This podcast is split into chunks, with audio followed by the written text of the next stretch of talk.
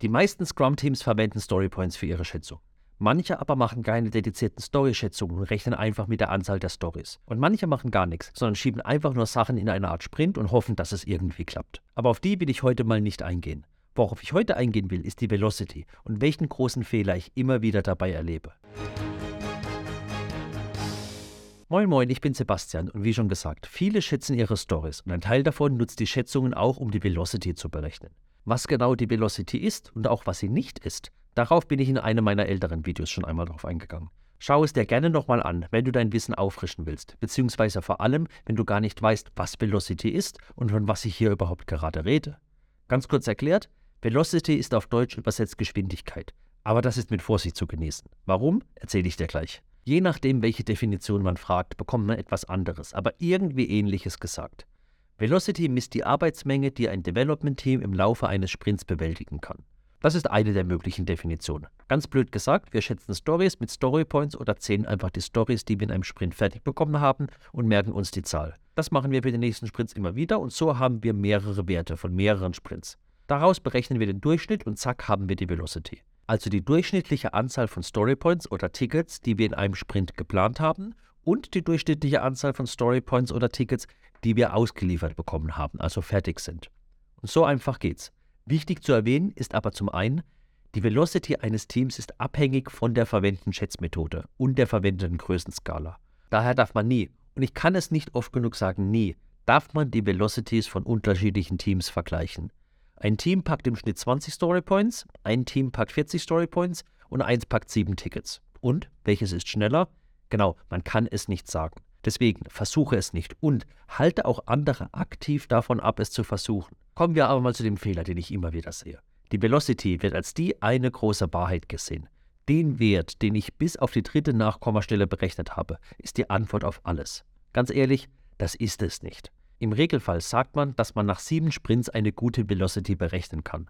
Mag sein, dass es ein mathematisch richtiger Wert ist. Aber unter welchen Voraussetzungen? Ist das Team ein eingespieltes Team oder ein ganz neues zusammengewürfeltes Team? Wie groß ist das Team? Sagen wir mal ein kleines Team mit fünf Leuten. Waren die letzten sieben Sprints alle da? Oder war jemand im Urlaub? Oder auch länger krank? Weil wenn im Fünf-Personen-Team eine Person mal ausfällt, fehlen nach Adam Ries und Eva Zwerg 20% des Teams. Klar muss die Velocity deshalb in diesem Sprint eine Delle haben. Oder als andere Frage, wie genau verlässlich sind eure Schätzungen? Weil eigentlich bietet sich ja Scrum auch vor allem für komplexe Themen ab, bei denen wir viele Unbekannte haben, damit wir iterativ lernen können. Wie könnt ihr das Unbekannte so genau schätzen? Es gibt einfach viele Einflussfaktoren. Und da ist das Problem. Oft genug wollen wir es nicht akzeptieren, dass die Zahlen lügen. Weil es ist toll und fühlt sich gut an, dass wir eine Zahl haben, die Sicherheit widerspiegelt. Wir können sie sogar nehmen, um unsere Release-Planung zu prognostizieren. Ist doch toll, oder? Aber glaub mir, die Zahl lügt öfter, als dass sie richtig liegt. Was sie viel eher ist, ist ein Trend. Lass mich dir mal von einem Beispiel erzählen, das ich selbst mal erlebt habe vor einiger Zeit. Ein Team war schon länger zusammen und hat mit Storypoints gearbeitet hat laufend seine Velocity gemessen und basierend darauf seinen Sprint geplant.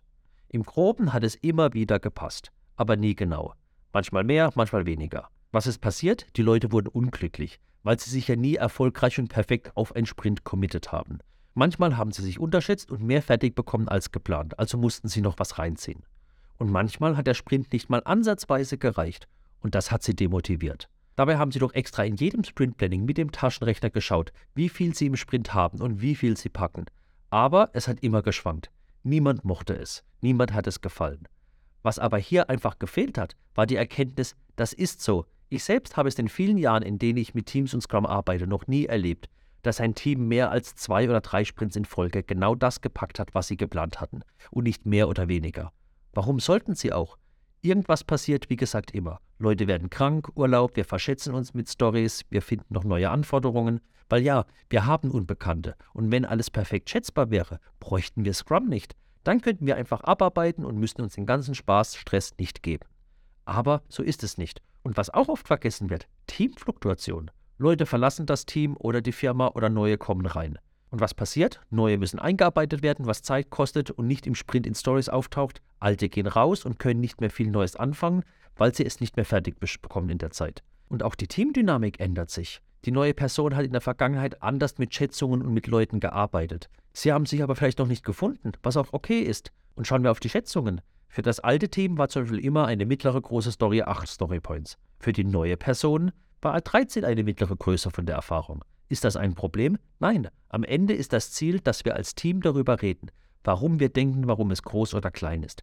Das ist das große Ziel von Schätzungen. Aber lass mich mal zurückkommen zu der Velocity. Trotzdem habe ich oft genug, dass Teams versuchen, an ihrer Velocity hängen zu bleiben und sie zu nutzen. Und auch einfach zu zweckentfremden. Wir haben im Schnitt 40 Storypoints. Klaus ist diese Woche im Urlaub. Trotzdem nehmen wir wieder 40 Storypoints rein. Merkst du den Fehler? Und genauso können wir nicht sagen, Klaus ist 20% des Teams und ist eine Woche weg, also ziehen wir 10% von 40 ab. Mathematisch richtig, die Realität lacht dich aus. Deswegen, wenn bei euch alles in Bewegung ist, Leute kommen und gehen, Stories unklar sind, ihr euch noch einspielen müsst, legt die Velocity nicht auf die Goldwaage. Nehmt sie als Indikator und dann fragt ihr euren Bauch im Team. Was denkt jeder im Team? Fühlt sich der Sprint machbar an oder nicht? Wenn der Bauch sagt, hm, das passt nicht, dann glaub ihm. Redet so lange, bis jeder Bauch glücklich ist. Weil wie gesagt, wenn ihr schneller fertig seid, schiebt ihr einfach noch was rein. Ist ja kein Problem. Und schaut doch auf die Velocity, wie entwickelt sie sich, was sind die Einflussfaktoren? Weil als Trend zur Unterstützung ist sie definitiv mega hilfreich. Und was auch ein Problem für die Velocity sein kann, ist das Thema, wann endet der Sprint und wann startet der neue.